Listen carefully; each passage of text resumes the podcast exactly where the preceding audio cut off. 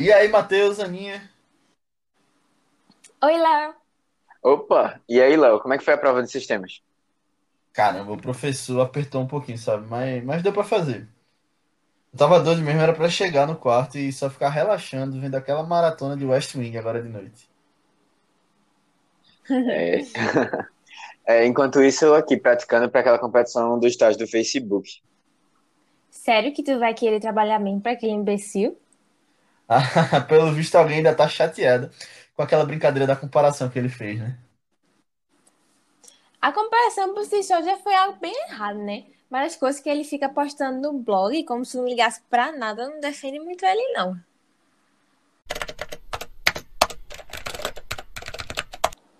Fala galera, bem-vindos a mais um Vice. Esse é o primeiro episódio depois do nosso especial do Oscar, que nós falamos de alguns dos principais filmes da premiação. E hoje nós vamos mudar um pouco a proposta para o que a gente estava pensando para esse podcast, que é fazer indicações de filmes que já existem, que estão disponíveis até em plataformas de streaming, e vai ser mais ou menos um clube do filme.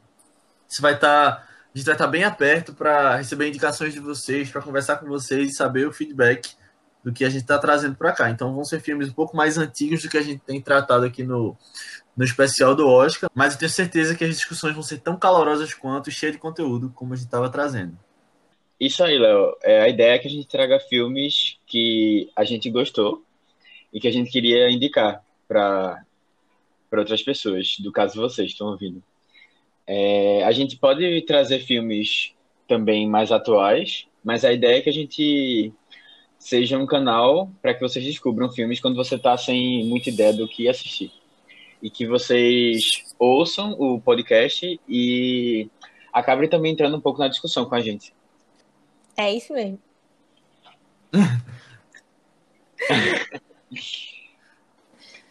então, eu comecei com a ideia do podcast quando eu senti a necessidade de compartilhar mais assim minhas recomendações, além dos meus amigos, né? Talvez para pessoas que realmente escutassem minhas recomendações por aí atrás. E eu achei que seria legal comentar sobre os filmes com mais pessoas também, né? Aí eu pensei muito sobre. Porque podcast é uma mídia que está muito em alta ultimamente. Eu, particularmente, adoro ficar ouvindo podcast, principalmente podcast sobre cinema. E, e aí eu pensei logo, ah, quem os meus amigos poderia chamar para conversar sobre, sabe? E aí terminei chegando nos meninos. E aí eu, eu falei para eles o projeto e eles super abraçaram, assim. Depois a gente já estava organizando Sim. tudo, é, os filmes que a gente queria fazer, modelos, assim. E aí também chegamos aqui hoje para começar esse projeto com vocês. Isso, nós três somos estudantes de engenharia aqui de Recife, da Universidade Federal de Pernambuco, nos conhecemos lá. E. Bom, a Aninha trouxe essa proposta. É, a gente se conheceu no começo da faculdade e a Aninha trouxe essa proposta. A gente sempre falava muito de filmes e tal. E a gente tá aqui hoje, vamos nessa agora. Uhum. E o que a gente trouxe como primeira indicação aqui nesse novo modelo do Vice foi a rede social de 2010. Foi uma indicação minha para os meninos. Que ele é considerado um dos melhores filmes da década. É de David Fincher, que é um diretor muito bom. É escrito por Aaron Sorkin, que é um roteirista, um dos mais conceituados hoje em Hollywood. E é um filme que tem muita gente boa trabalhando e que ficou na história já. Já é um clássico, apesar de ter só 10 anos agora, né? Ele está disponível no Netflix, então procurem lá. A gente vai discutir um pouquinho sobre eles e eu queria trazer logo a pergunta: o que, é que vocês dois acharam? Vocês já tinham visto? Vocês concordam que é essa obra-prima que as pessoas falam tanto? Vocês gostaram da indicação? Então, é, eu já tinha visto o filme, mas eu lembrava muito pouco dele, e eu não sei se eu tinha assistido ele todo, eu, foi alguma, sei lá, cortado de alguma maneira. Mas é, eu acho que o, o, final, quando eu terminei o filme, eu lembrei que eu já tinha visto o final. mas eu não tava com uma, eu não tava com uma boa memória dele, não, sabe? Eu acho que foi muito bom tu ter indicado esse filme, porque eu pude reassistir e ter realmente uma nova opinião sobre o filme. Realmente ele é muito bom, eu acho que ele é, realmente é merecido como um dos melhores da década. Esse título dele. Eu. A primeira vez que eu assisti esse filme foi por recomendação de Léo, porque eu lembro até quando ele estava concorrendo ao Oscar em 2011 e tal, mas, sinceramente, ele sempre foi um filme que me deu muita preguiça de ver. Eu não sei se é sei lá, essas coisas de empre- empreendedorismo não me interessa tanto assim no geral, tipo, ver filmes sobre criação de Facebook, sei lá. Eu nu- nunca me interessei muito, não. Mas aí, é, Léo fazia essa indicação, né? E aí, enfim, fui aberta pro filme. E aí terminou que eu gostei muito, mais, muito mais do que eu esperava que gostasse, assim. Não sei se é porque eu tava dando absolutamente nada pra ele, tá achando que eu não gostasse, mas me surpreendeu. É, até no início do filme mesmo, quando eu tava vendo, sei lá, a primeira 20 minutos, assim, 10 minutos, eu não, eu não tava dando muita coisa também, não. Mas quando chegou lá na metade, eu já tava super envolvida, assim, com as coisas.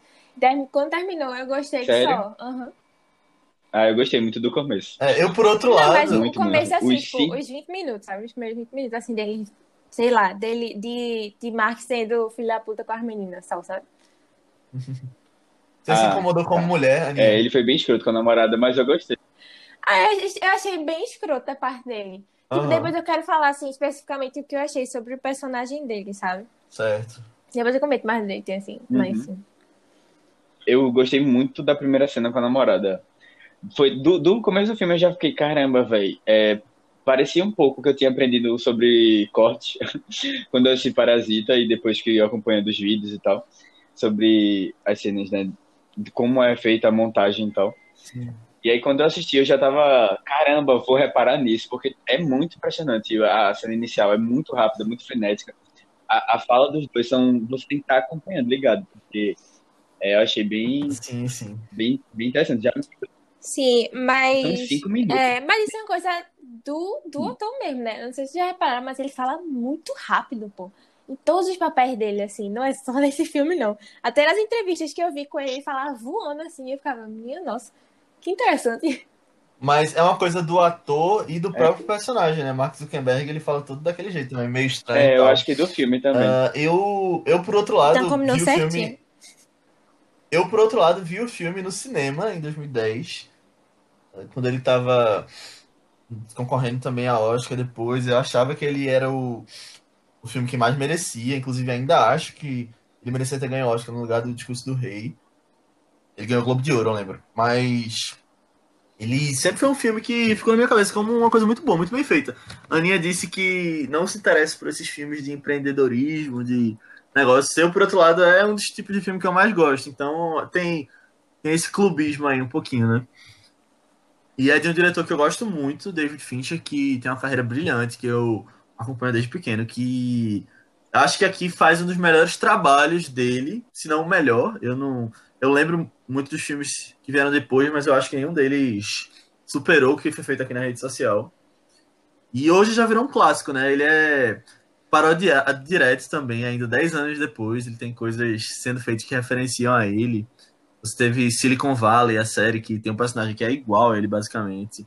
O próprio Jesse Eisenberg virou Lex Luthor nos filmes da DC.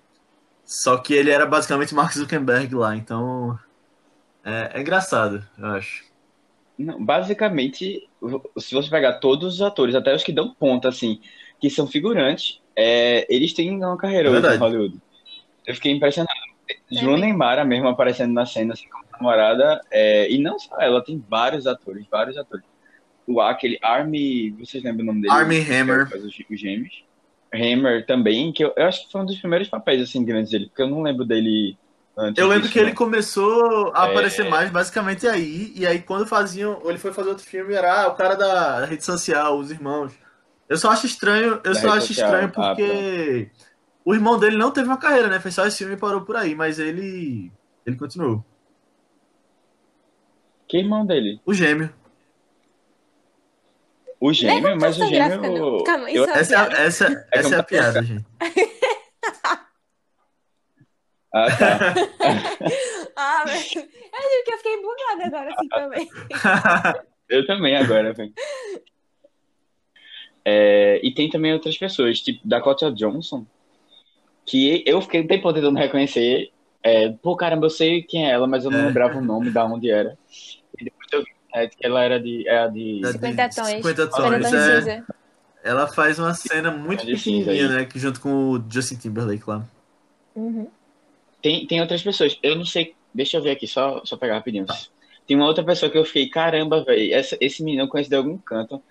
Ele me lembra muito é, aquele, aquele filme Laranja Mecânica, aquele ator principal do Laranja Mecânica. Mas ele fez. Ah, ele fez Porra, que era o irmão da. Da, da Ele é quem da no filme? né? Aquele- Nesse filme. Não, o nesse irmão, filme. ele é, ele é um figurante.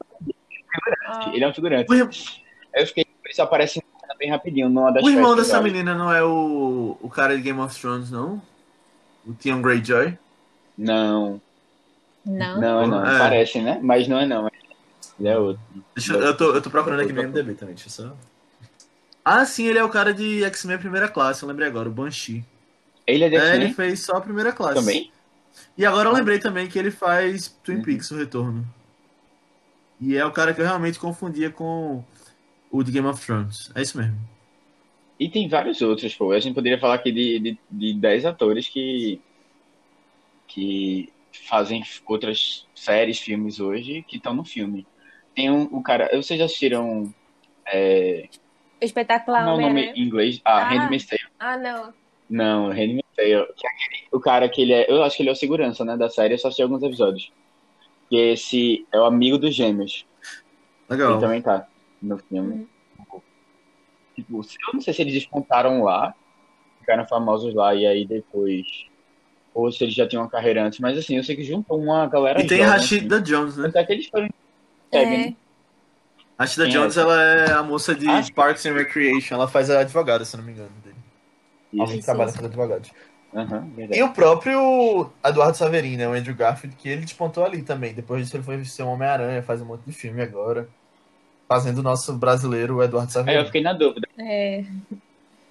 É, se ele era. Era, tipo, ele já tinha começado com Homem-Aranha antes ou depois.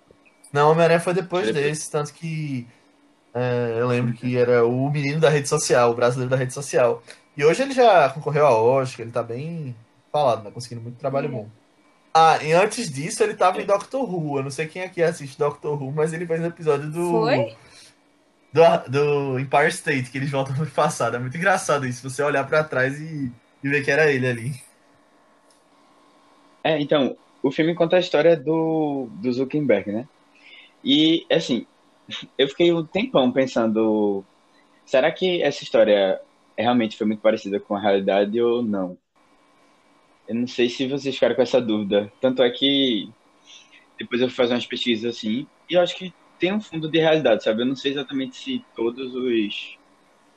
é, se todos os pontos, as conversas estão muito parecidas.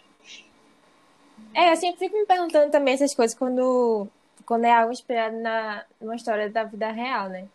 Mas, mas a gente sabe que sempre quando vão fazer um filme tem botam mais dramatização, né, Pra ter mais envolvimento assim, também. Mas eu, mas eu acho que assim, não sei, eu, eu não percebo muito assim a fundo depois de ah, o que é que tinha sido real ou não assim, porque eu já sabia que tinha tido mesmo essa treta do brasileiro. E aí eu, eu meio que só fui pelo, pela linha básica, assim, do filme, né? Que é a história deles dois juntos, eles se separaram depois, teve esse lance de congelar é, o cartão, né? E, e todo o rolê com o outro cara também, do personagem de Justin Timberlake. Pra mim também, foi.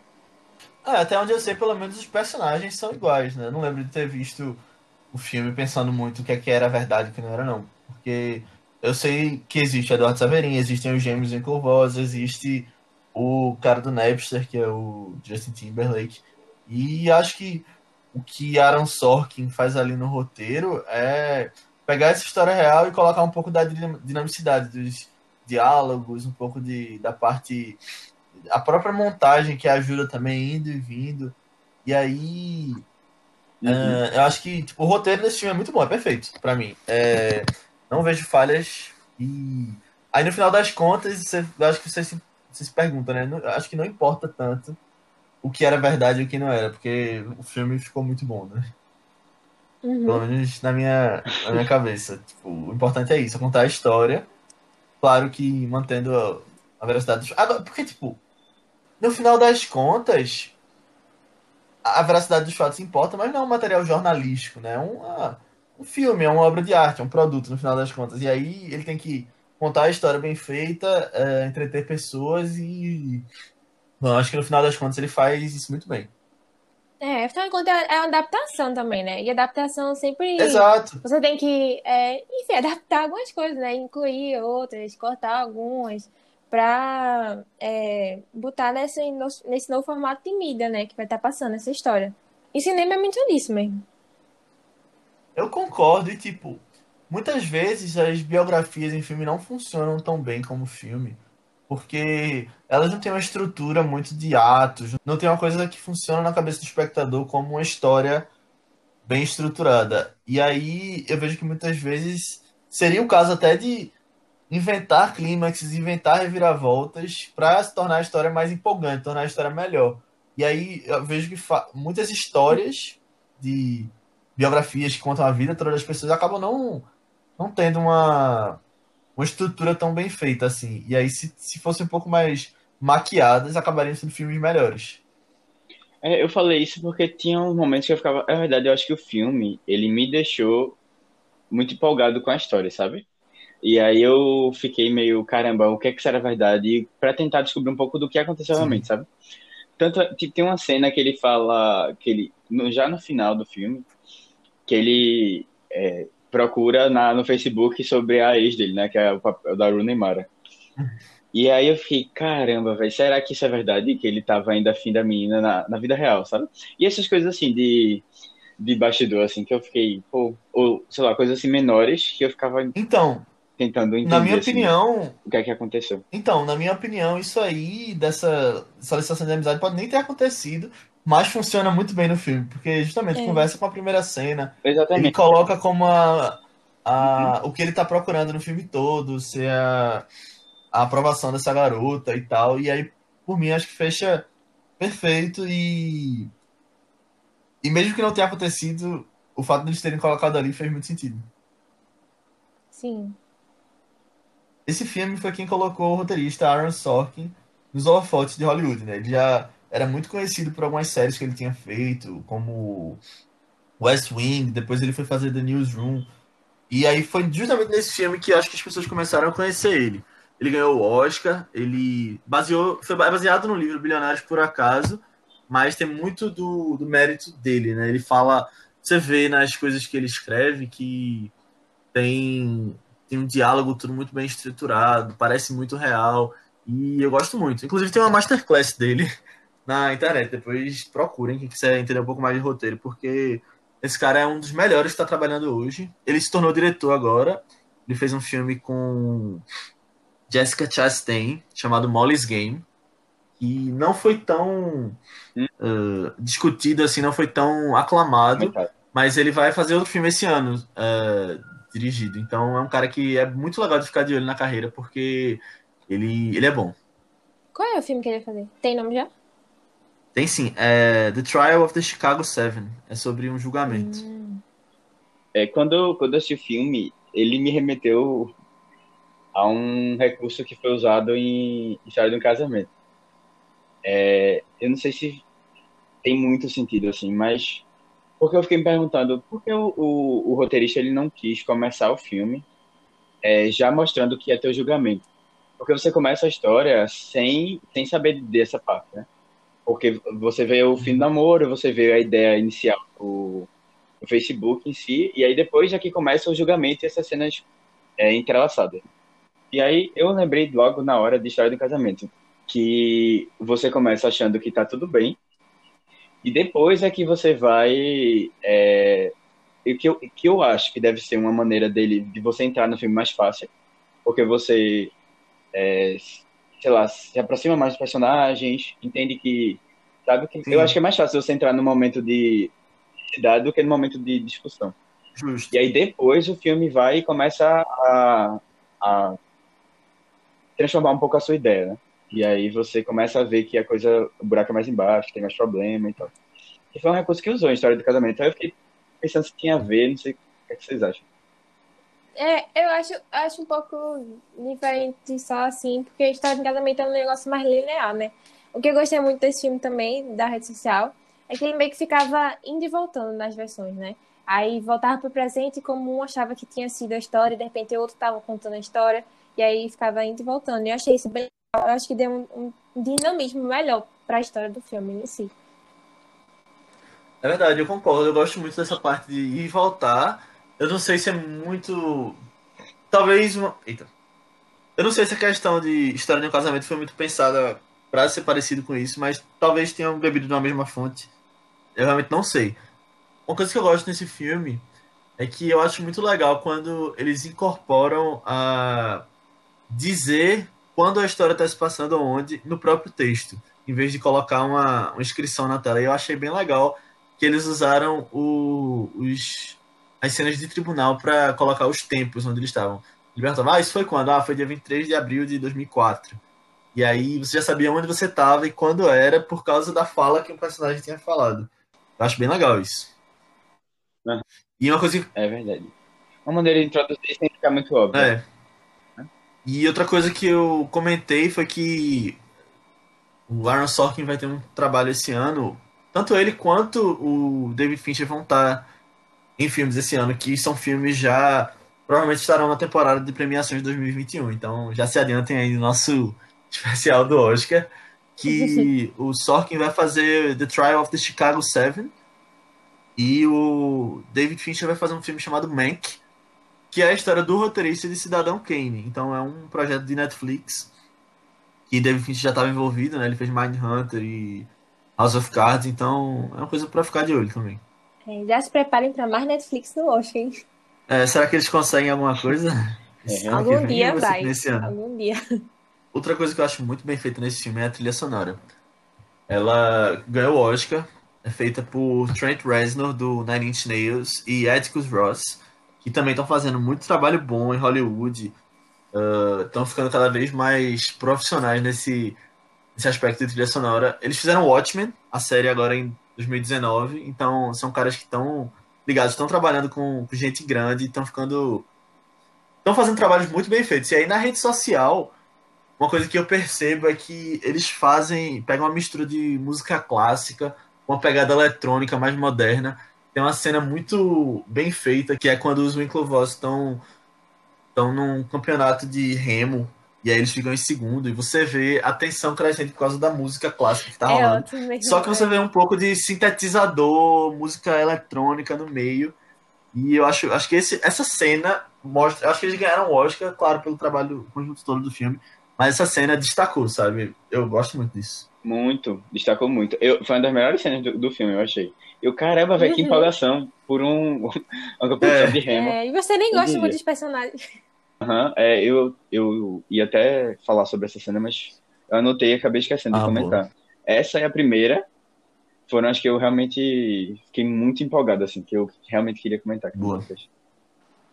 Uma coisa que eu percebo é que esse filme, feito lá em 2010, foi um tipo de filme que definiu muito do que foi feito na dec- no resto da década, né, de 2010. Claro que tem toda uma questão de ser de lançar tendências, de ver um filme que quando faz sucesso as pessoas querem fazer parecido. E aí você vê até a questão de visual do filme, a própria dinamicidade que a gente citou, ela é muito repetida ao longo dos próximos anos da década. E você vê que várias décadas tem filmes assim, né? E aí é uma coisa interessante, eu quero lançar um questionamento aqui, que é o que será que a gente vai ver nos próximos meses, ou até nos próximos anos, que vai definir a década de 20, né? A gente está começando agora uma nova década, há controvérsia, né? Dizem que tem gente que diz que a gente começa esse ano, outros que a gente começa ano que vem, mas é um fato que a gente tem 10 anos pela frente. Então, eu não sei, o que, é que vocês acham disso, dele ter definido a década? É, vocês percebem isso?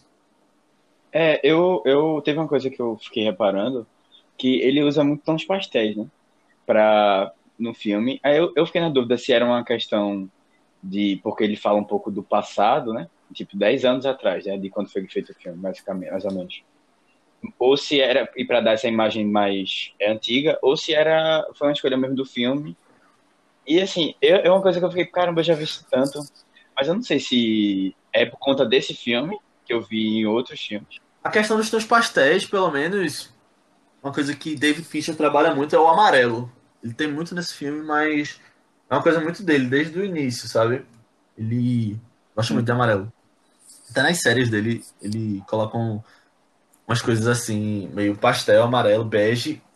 E aí quando ele quer destacar alguém que tá perto ou tá. ou merece ser destacado, ele coloca azul. É muito interessante o que é feito ali. E assim, é, eu, pelo menos, quando eu assisti o filme, eu remeti a dois outros que seguiram assim na frente, que tem temáticas bem parecidas e que são até, eu achei até no formato também muito parecido a forma como ele é feito, que foram A Grande Aposta e O Lobo de Wall Street. É, essa pegada de falar sobre mercado de uma maneira assim bem dinâmica, é, eu acho que provavelmente foi uma um, quem deu o pontapé inicial foi a rede social mesmo. É, eu acho que talvez um pontapé inicial possa ser dado no, no sentido de o público se interessar e aí os estúdios perceberem que as pessoas gostariam de, de ver histórias assim, né? Eu, eu acho que eles são filmes um pouco diferentes. O Lobo de Wall Street eu acho bem mais longo, mais linear também, tem uma história mais densa que está sendo contada ali através de vários anos. E eu acho a grande aposta bem mais dinâmico. E ele é bem mais comédia, um pouquinho mais. Ele é mais inventivo com a edição tal. Mas eu concordo em parte, quando tu fala que, que eles influenciaram, que eles foram influenciados. Inclusive, eu acho que esses dois filmes, eles estando no meio da década, eles podem ter sido muito influenciados até pelo, pelo estilo de edição, estilo de filmagem. E o próprio Aaron Sorkin foi bem presente nessa década, né? No, ele e Tarantino ali são duas pessoas muito fortes no quesito de diálogo nos filmes que vem à cabeça quando você pensa. É, e eu acho também que essa, essa coisa de você falar sobre é, uns personagens famosos da vida real e que tem um, mais que tem um passado um pouco controverso, assim. Né? E aí você tentar des, é, desvendar o que, é que tá, o que é que realmente aconteceu por trás disso tudo. Isso você coloca como um anti-herói, né? Uhum, exatamente. Que está presente em todos os filmes. Uhum.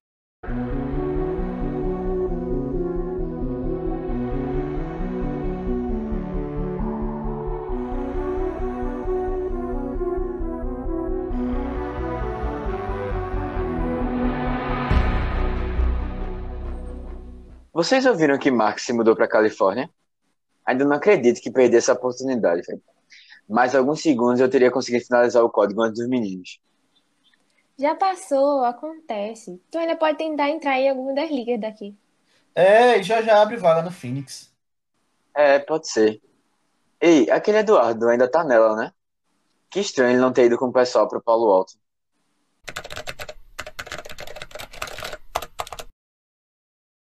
Uma coisa que eu fiquei pensando no filme todo era análise, análise dos personagens. Os personagens em si, é como tu falou, Léo, eles são meio anti-heróis. Tem alguns aspectos que são bem positivos e outros que são, assim, não são tão positivos como eu estava esperando, sabe? É, e todos os personagens têm um pouco disso, principalmente o, o Mark. É, o que é que tu achou dele, né? Rapaz, é... É, eu achava que eu ia sair com uma imagem muito negativa dele, no geral. Porque antes eu tinha escutado um pouco também, mas principalmente depois, eu vi muita gente xingando ele, assim, é, dizendo como se ele fosse, assim, um, um cara que meteu a faca nas costas do amigo, assim, traiu ele, fez um cara de sacanagem com ele no final, assim. Só que eu tive uma visão diferente dele. É, eu acho que ele é, ele é um personagem complexo, na verdade, pra gente só julgar, assim, ele, ah, traidor, sacana, sabe? É, no início, eu não gostava muito dele, não, que nem eu já falei no início do, do podcast, né, que eu achava que, sei lá, eu, eu fiquei incomodada, achei um absurdo aquele negócio que ele fez de comparar as mulheres mesmo, e o jeito como ele tratava a boazinha, tipo, pra ser alguém tão importante para ele, assim, né? Que ele constantemente no filme, assim, no início, no meio no fim, dá pra ver que ele se importava com a opinião dela, assim. Acho que ele atuou ela muito mal enquanto tava com, com ela, né? E eu torcia mesmo pra que ela não voltasse pra ele, nem nada assim, não. Mas. é... Eu não sei, eu acho que ele tem problemas para se relacionar com pessoas no geral, sabe? Eu acho que ele não sabe como agir assim direito. E, e parece que a única pessoa que realmente estava disposta a, a a, sei lá, superar assim, esses problemas com ele e ignorar as besteiras que ele fala, era amigo dele, né? Eduardo, assim. Eu sabia que ele era uma pessoa muito importante para o Mark. E aí, eu acho que quando, quando eles chegaram naquele ponto em que eles conheceram é, o Sean, Aí eu acho que mudou totalmente como o filme tratava Mark também, sabe? Eu acho que no início, eu não, eu não sei exatamente se é mais ou menos na metade do filme, mas eu acho que é por ali. Eu acho que a primeira metade trata muito ele como uma pessoa muito complicada, assim, Mark, que não, não sabe lidar direito, assim, mesmo com as pessoas, não tá nem para as coisas que fala para elas. Mas é, eu senti no final ele uma pessoa muito sei lá, manipulada, assim, porque até mesmo que as besteiras que ele fez também foi por causa da influência de pessoas que ele admirava, sabe?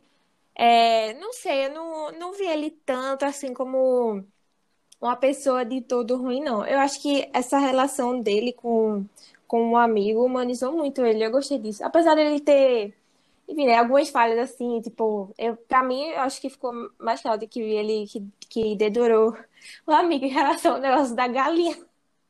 Eu ri tanto na cena da galinha, meu Deus. O amigo mega estressado, sendo chamado de, de como é? é? que induziu ao canibalismo a galinha, meu Deus. O canibalismo. Coitado, velho.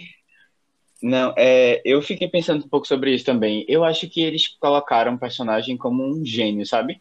Aquele estereótipo que você tem de gênio, assim, que ele não consegue se relacionar na sociedade porque ele parece estar em outro mundo, assim.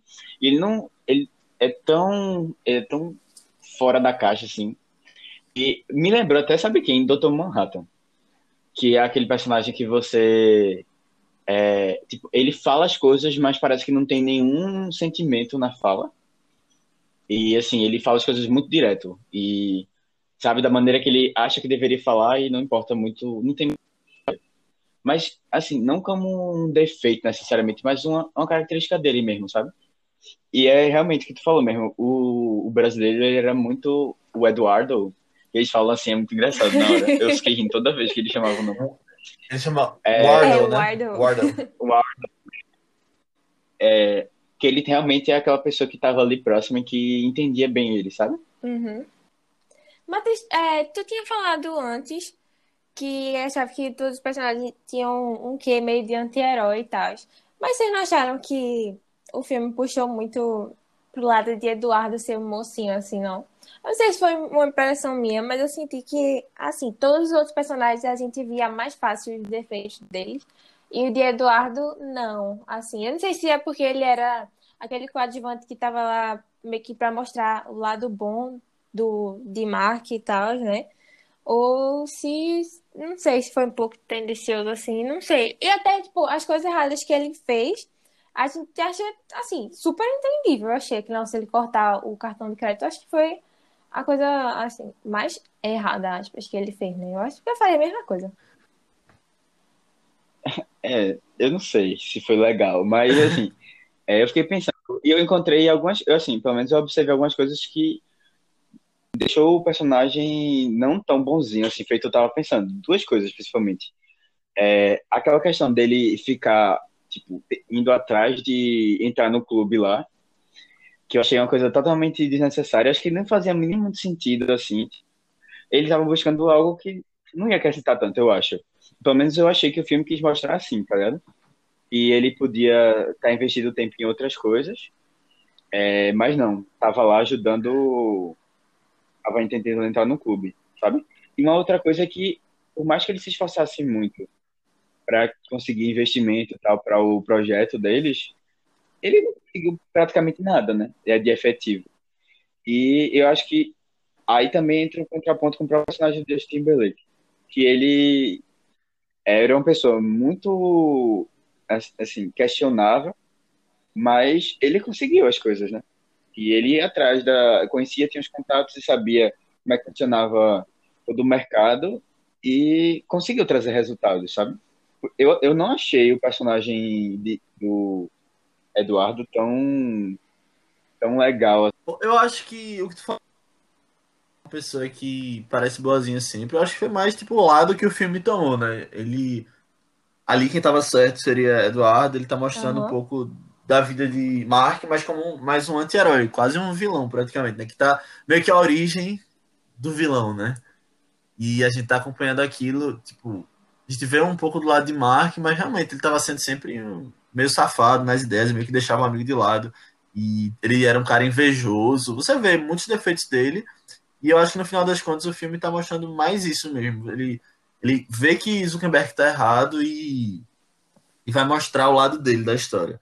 Já Eduardo, eu não concordo muito não, Matheus, com o que tu falou, porque o personagem de Justin Timberlake, ele, ele foi preso, ele tava com pessoas em festas, festas com menores, coisa de droga, então você vê que ele podia trazer resultado pro Facebook, mas ele levava uma vida que até, tipo, eu não sei como ele tá hoje, o cara do Napster, mas acho que ele é até investidor de venture capital no Vale do Silício, mas eu não, não tenho certeza.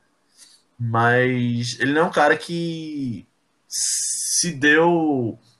Tipo, ele é um cara que não tava na melhor ali, sabe? E o Eduardo, por outro lado, hoje é. Ele, claro que por causa do processo, mas se ele tivesse continuado com as ações dele sem o processo, ele estaria do mesmo jeito. Bilionário, ele é um dos brasileiros mais ricos do mundo, então no final das contas, ele, ele, ele era um cara que puxava Mark para o lado bom, né? Ele é um cara que coloca, ele era mais pé no chão e trazia boas ideias ali que Mark eu acho que não ouvia muito por causa da inveja que ele sentia, aquela coisa da galinha também foi uma sacanagem que ele fez com um amigo.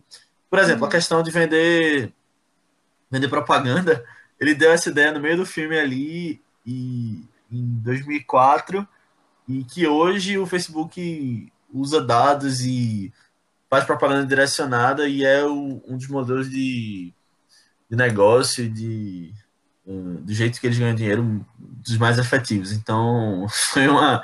Se você parar para pensar, era uma ideia boa naquela época e Mark não acatou por causa do da inveja que ele sentia. Ah, e outra coisa, o, a questão que você falou dele dele tentar o filme de Harvard, eu, eu não concordo muito contigo, não. Eu acho que tipo, era, ele mostra ali uma prioridade dele, sabe? Ele mostra que talvez o Facebook não era muito sonho dele e uma pessoa que entra nesses clubes é, é tem a vida feita depois, vira presidente dos Estados Unidos, alguém, tipo, eles têm um, um histórico bom, esses, esses, esses programas extracurriculares. Então, eu não, eu não vejo muito sentido essa crítica. Talvez na questão do roteiro ele mostrou para você, para o, quem tá, o espectador olhar e pensar nesse sentido de, pô, por que ele tá fazendo isso? Mas na decisão do personagem, eu não acho que ele tá tão errado, não.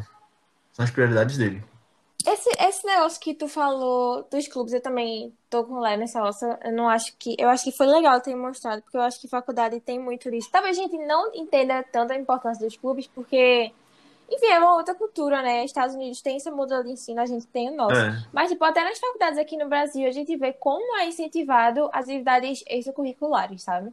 seja uma iniciação científica, seja um, um sei lá, um projeto de extensão. É, tem gente que isso. Empresa Júnior, Liga, justamente. Isso, isso aí são pontos que você se destaca, assim, né? É, e o nosso que tu falou também em relação a, tipo, é, ele não conseguiu muito, muita ajuda, assim, pro Facebook. Pô, mas o cara é estudante também, sabe? Seja, tipo, reclamar que o ponto. Eu não, eu não vejo isso como ponto negativo, porque eu acho que ele era muito iniciante e ele ainda tava aprendendo, assim, com a vida, sabe? Tipo, o cara do Napster, ele, ele tem, tem seus contatos, ele, ele já tinha toda uma prática, assim, de empresas que ele fundou, que deram certo, depois que ele cagou, né? Com que, enfim, com o jeito dele assim. Tipo, ele já tinha toda uma bagagem de como lidar com tudo isso. Então, óbvio que seria mais fácil para ele, sabe? Mas Eduardo, pelo menos, ele tava se esforçando também, sabe? E aí, enfim, Mark também tava tomando toda. tomou super o lado do outro cara, que ele claramente já era contra, assim. A gente vê isso desde o primeiro, primeiro contato que eles têm naquele restaurante. É, e ele deu aquela apunhalada nas costas dele no final, né? Eu acho que puxa muito, muito mesmo pro lado do de Eduardo. Mas eu não acho isso uma coisa ruim. Eu não gosto. Eu gosto muito dele. É... É, é. Mas outra coisa que o Léo falou Sim, também, esse negócio da inveja de Mark. É... Eu não sei se eu vejo isso, esse negócio da inveja dele como uma coisa tão ruim assim. Porque eu acho.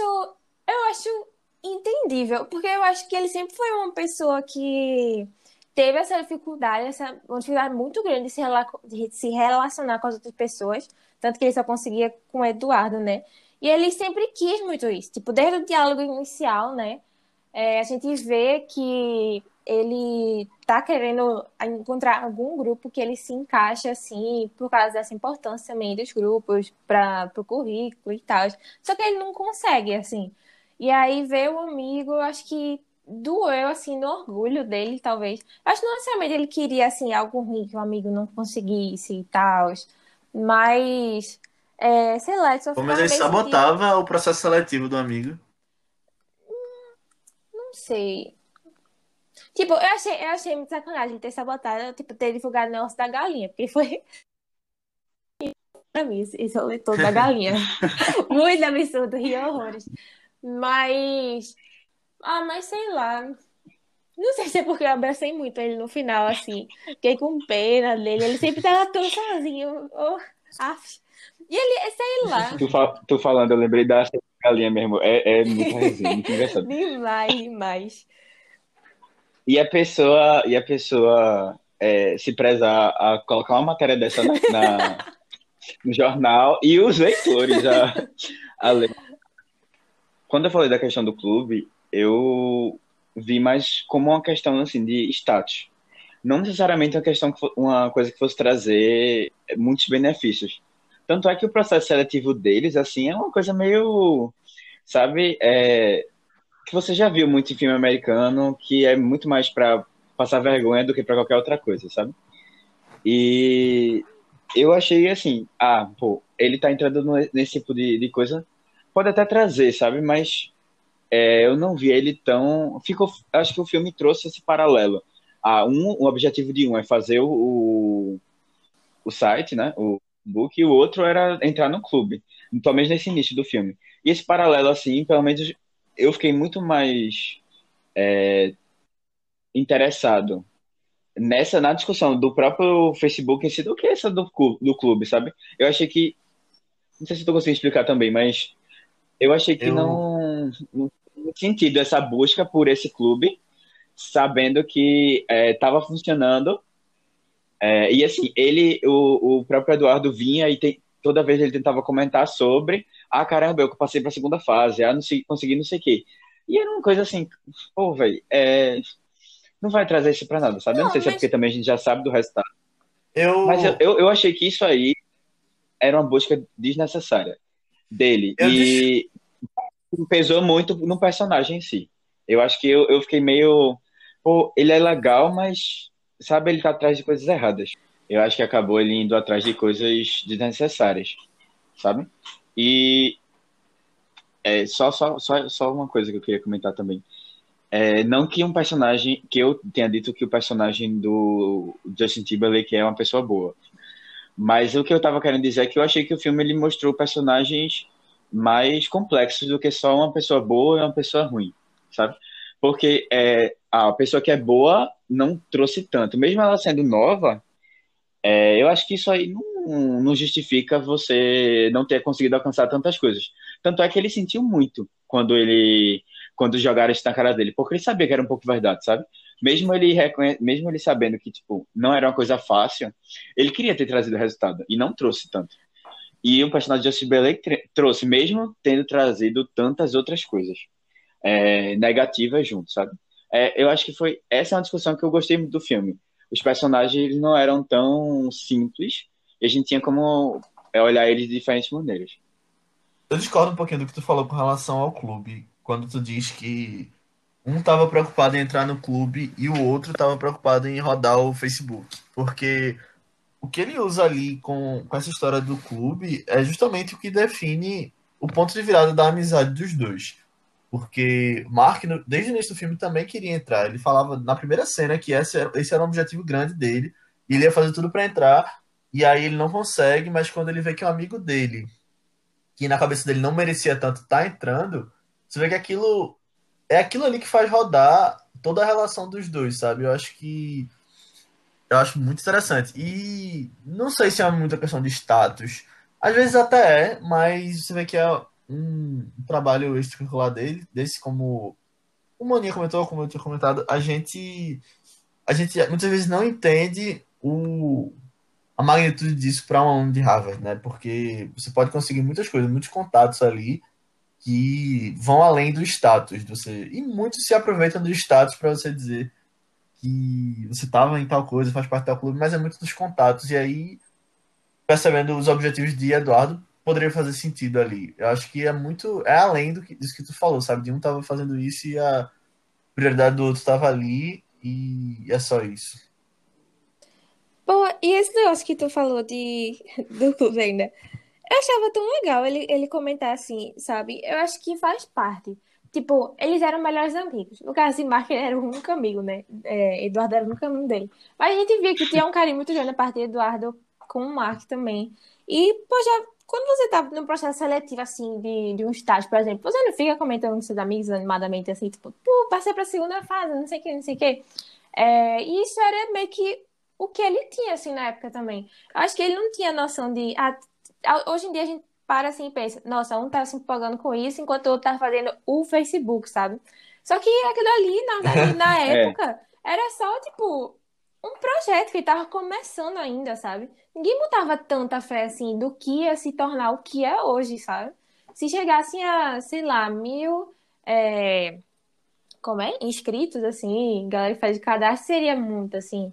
É, eu acho que depois, quando ficou mais claro, assim, o que o Facebook podia se tornar, Eduardo até deixou mais esse negócio do clube de lado e começou a se focar mais é, em como fazer para melhorar, assim, sabe?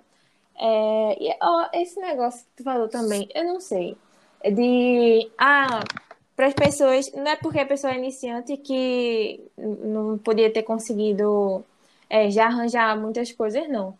Pô, sim, existem casos de pessoas que não são, assim, têm pouca experiência, mas vão lá e conseguem tudo, né? Mas eu acho que são. Se a gente bota assim, em comparação com pessoas que já têm muita experiência, porque eu achei a questão de estar comparando dois personagens, assim.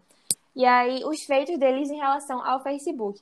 E aí, eu acho que não, não é válido comparar, porque nesse caso aí, um tem muito mais chance de dar, dar mais. é, assim, contribuição mesmo pro Facebook, sabe? Tipo, é claro que, que o, o cara lá do. Eita, como é o nome dele mesmo? O Sean ia dar muito mais contribuição, porque ele já tinha, já sabia como mexer com esse Nelson, já conhecia uma galera. E contato é tudo, né? Em todos os, os, os meios, assim. E o outro não, ele ainda tava é, atrás de contatos, sabe? Ele tava no início de tudo, assim. Eu não acho que é válido, sei lá, comparar tanto assim, não. Acho difícil comparar esses dois casos. Não, é assim, eu, eu, eu comparo mais porque eu vi uma comparação no filme. E assim, é, que eles, os próprios personagens discutem isso.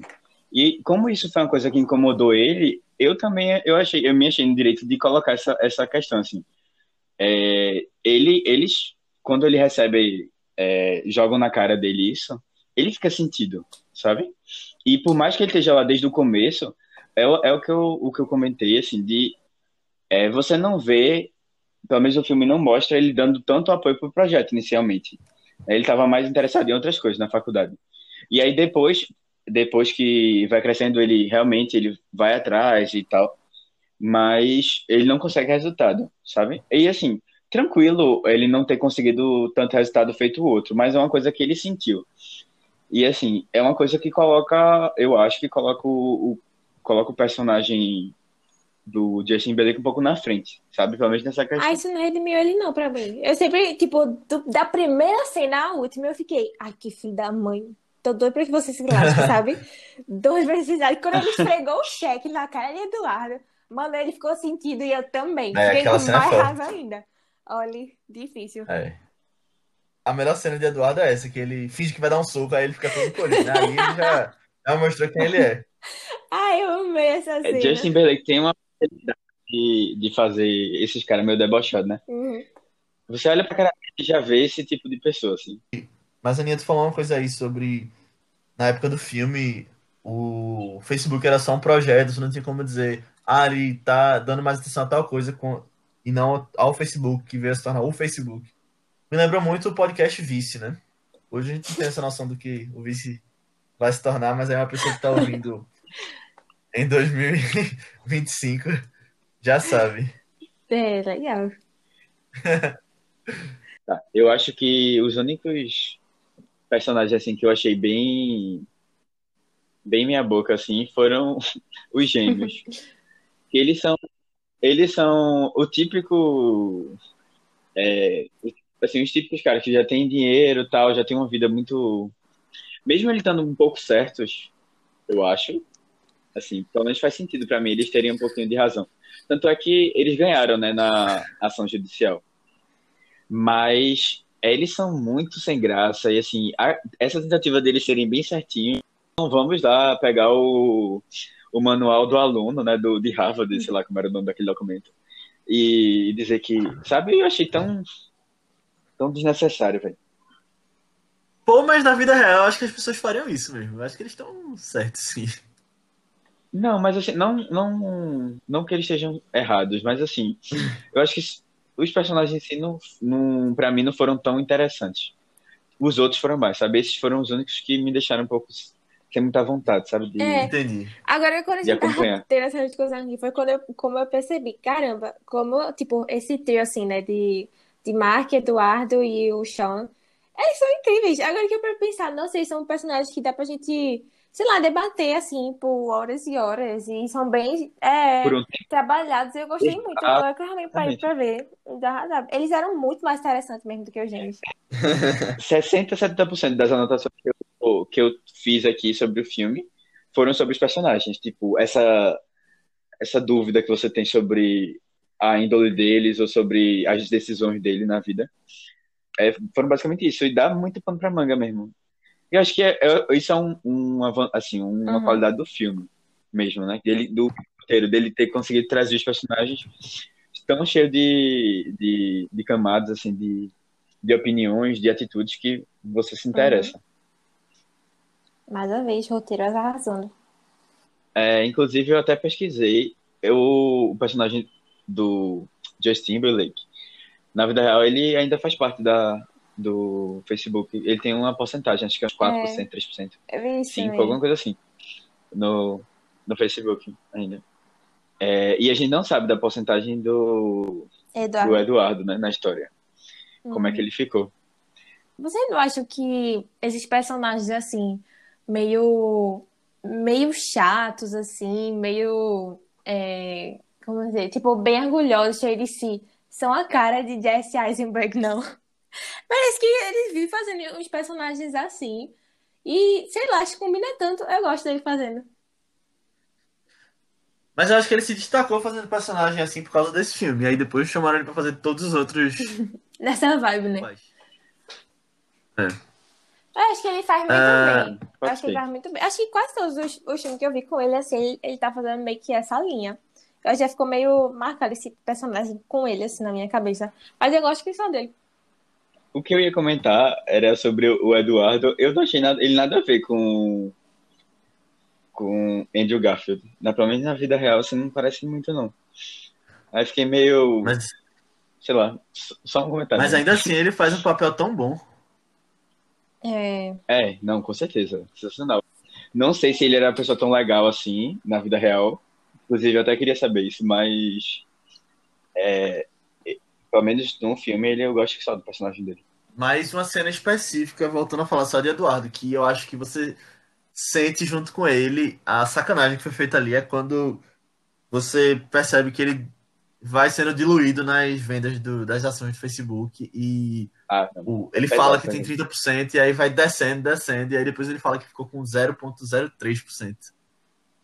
E Uhum. aí você sente aquilo, é muito legal o jeito que isso é feito, né? Que é colocado a mesma coisa, né? Montagem junto com o roteiro pra trazer uma emoção pra você, e eu acho muito interessante. Só pra vocês terem uma noção, em 2010, quando o filme foi feito, o Facebook valia 49 bilhões. Então esses 30% já seriam muita coisa, mas hoje ele vale 506 bilhões. Na verdade, em 2019, né? 506. E Caramba, também, né? É, Também, ó, ele pegou o Instagram, pegou o em WhatsApp. 2018, na verdade. Esse dado não é 19, é 18, mas Uhum. é só pra vocês terem noção do que, do que é que tá em jogo com essas porcentagens. É, eu vi hoje que o, o WhatsApp chegou a 2 bilhões de, de membros Sim. e o Facebook já passou 2 bilhões, já tem tipo 2 bilhões e 500. É, tem muita gente. Uhum. E é, assim, o poder dos juros compostos, né? E também, tipo, esse dinheiro crescendo cada vez mais. Mas uma coisa que eu queria comentar é que tem uma cena que eu acho muito legal nesse filme, que é a cena que ele é uma cena simples, mas que eu acho muito bem feita, que é quando o Mark e o Sean, o Justin Timberlake, estão numa boate conversando e estão tocando uma música no fundo. E aí eu acho perfeito, porque você consegue escutar o que eles estão falando, apesar da música estar tá muito alta no fundo. E aí esse filme concorreu à melhor mixagem de som no Oscar, e eu vejo que essa cena é um exemplo perfeito do que é mixagem de som e o que não é edição de som, sabe? E ele não concorreu à edição, mas eu acho que por causa dessa cena e, claro, o resto do filme todo, mas ele pode ter sido ter concorrido à mixagem. Uh, ele acabou perdendo para A Origem, aquele ano, que também tem uma, um som maravilhoso, mas eu acho que faz mais sentido ir para a edição naquela, naquela época. Mas essa cena específica eu acho muito legal. É, eu não tinha reparado nessa cena, não. Eu acho que quando eu reassistir eu vou dar uma olhada. E é, é muito interessante você. É boa mesmo. Eu lembro que foi legal. É muito interessante você tentar pensar em, em, como a cena deve ter sido feita, né? Provavelmente eles estavam sem a música tocando, eles conversando, meio gritando, com silêncio em volta deles, e aí adicionaram a trilha sonora depois e mixaram de um jeito que ficou real e que fazia sentido na história. E você conseguia ouvir direito. Uhum.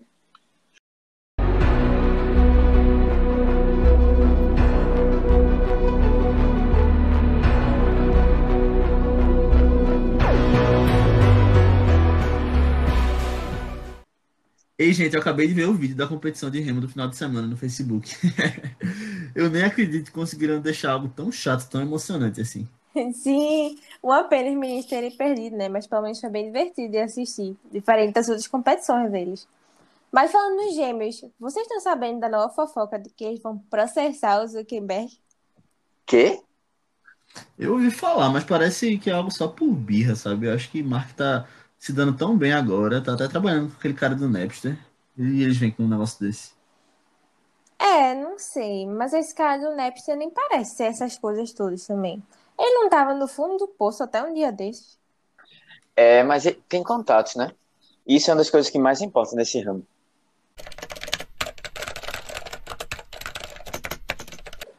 Uma coisa que eu até tuitei recentemente, que eu acho que a equipe desse filme está perdendo a oportunidade é que o Facebook hoje tem, tem várias histórias envolvendo ele, né? E aí eu não vejo por que não fazer uma continuação hoje com a mesma equipe, focando no caso do Cambridge Analytica, do uso de dados e até das eleições, que o Facebook estava envolvido, Mark foi chamado para depor, tudo mais. É, eu acho que é questão de tempo para começarem a fazer filmes disso. Já tem documentário, você tem o uh, Privacidade Hackeada do Netflix, que é maravilhoso, mas que mostra muita coisa sobre isso. E aí eu acho que eles estão perdendo a oportunidade, porque o filme já faz 10 anos, já seria mais ou menos a época que se passou na história, que Mark envelheceu, e aí você tem um Jesse Eisenberg que tá uma estrela de Hollywood hoje, que poderia voltar para esse filme e poderia concorrer a prêmios de novo. Uh, e um David Fincher também já está mais maduro e poderia voltar a esse universo poderia trazer até o próprio Aaron Sorkin para fazer essa coisa mais política, trazer um filme mais de, até de investigação junto com o que aconteceu ali, que a gente viu Mark indo depois no Senado, aquela coisa toda. Eu, eu veria muito esse filme e, de novo, eu acho que já devem estar fazendo alguma coisa e eu não me surpreenderia se a gente visse a mesma equipe voltando para fazer. É, eu não sei se eu.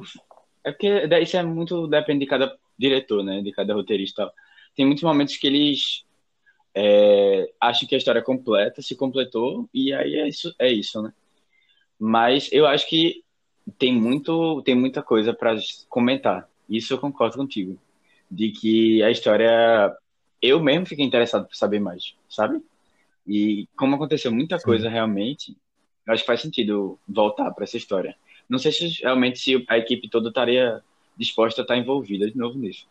Mas eu, eu, eu curti muito a história e fiquei empolgado querendo descobrir mais. É, eu gostei da ideia. Realmente, depois é, eu lembrei que teve esses, esses problemas aí com o Facebook e até fui atrás da história. Acho que seria interessante se fizesse um filme. Mas eu só gostei, tipo, se fosse com a mesma equipe, realmente, sabe? Mesmo roteirista, mesmo diretor. E aí, talvez eu ache meio difícil, né? Porque a agenda da galera de Hollywood é muito complicado de, de achar, assim, um espaço em que todo mundo possa na mesma hora e tal. Principalmente David Fincher voltando com os projetos aí, o, o roteirista também, que nem tu falou, agora virou diretor também, né? Não sei. Mas eu acho que seria legal se tivesse. Se não agora, daqui a alguns anos também. Tamo aí esperando. Uhum.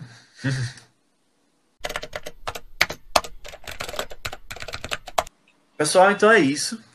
Muito obrigado por terem ouvido esse primeiro podcast do novo modelo do Vice.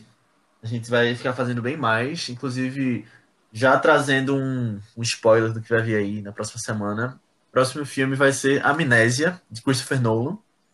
Então, onde é que ele está disponível, Aninha? Está disponível no Prime Video. Só que a ferramenta de busca do Prime Video é bem complicada. Então você tem que procurar pelo nome original dele, que é Memento. E a sinopse do filme é basicamente tem esse cara que ele tá procurando quem foi que matou a esposa dele, só que ele sofre perda de memória recente. Ah, desde um acidente que teve aí que envolveu ela também. E aí a gente vai acompanhando é, o jeito também que ele encontra de fazer essa investigação enquanto não se lembra das coisas também. E é bem, bem interessante. É de Nolan, eu acho que é um dos filmes com melhor montagem, assim, é incrível. Assistam. Isso aí, pessoal. Assistam o momento que a gente vai comentar semana que vem. Lembre-se também de enviar esse podcast aqui para uma pessoa que já viu a rede social, que você acha que vai gostar de entrar nessa discussão com a gente. E além disso, pode mandar também suas dúvidas, seus comentários e entrar nessa discussão nas nossas redes sociais. Nós estamos no Twitter e no Instagram como ViceBR. É interessante a gente ter essas discussões até para buscar mais gente para ouvir, ter opiniões diferentes. Então, sinta-se livre para enviar para as outras pessoas e para vir falar com a gente. Nós também estamos nas redes sociais, como nós pessoalmente. Eu queria que vocês falassem as de vocês. Matheus. É, Matheus, BC23, Matheus com TH. No tanto no Twitter como no Instagram. Aninha. No Instagram, eu tô como underline Aninha Guimarães e no Twitter, Marvelous MS Ana. Mas se não entender também, tem na, tem na bio do Vice. Isso. E a minha, tanto Twitter quanto Instagram, é Leo A. Albuquerque. Então é isso, pessoal. Até a próxima. Obrigado por ter ouvido mais uma vez e Obrigada. tchau. Tchau. Valeu, tchau, tchau.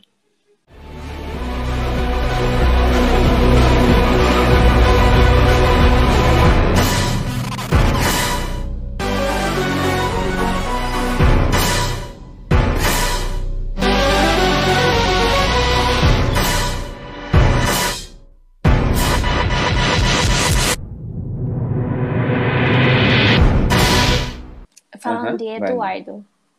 É, Tu quer falar logo, Matheus? Tu quer complementar algo sobre Não, ele? fala, é melhor. Tu repete.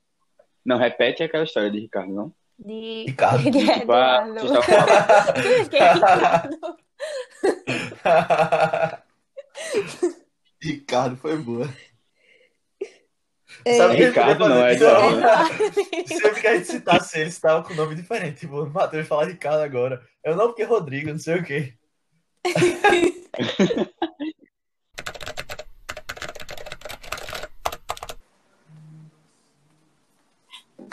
Tu assistiu Para Todos os Garotos de Amém? Já assisti. Não, Não, véi. Eu tava pensando muito em acordar cedo pra, pra assistir, mas não rolou. Vai lançar o 2, já lançou. Lançou hoje, de 5 da manhã. Nossa. É, eu tô tentando assistir ainda, mas não terminei. Acho que depois da gravação eu vou ver um pouquinho. É porque eu, eu não vi nenhum. Poxa, Léo, É. fácil. Mas. Um é, dos eu não melhores filmes teen da Netflix. Acredito. Não, o melhor, né? Porque a É, Netflix só tem porcaria. E é tudo com aquele mesmo ator, né? Que eu esqueci o nome agora. Bicho, Sim, e o pior, que ele é péssimo. Ele é péssimo. Ele é- É mesmo, é mesmo. É horrível, esse cara é muito.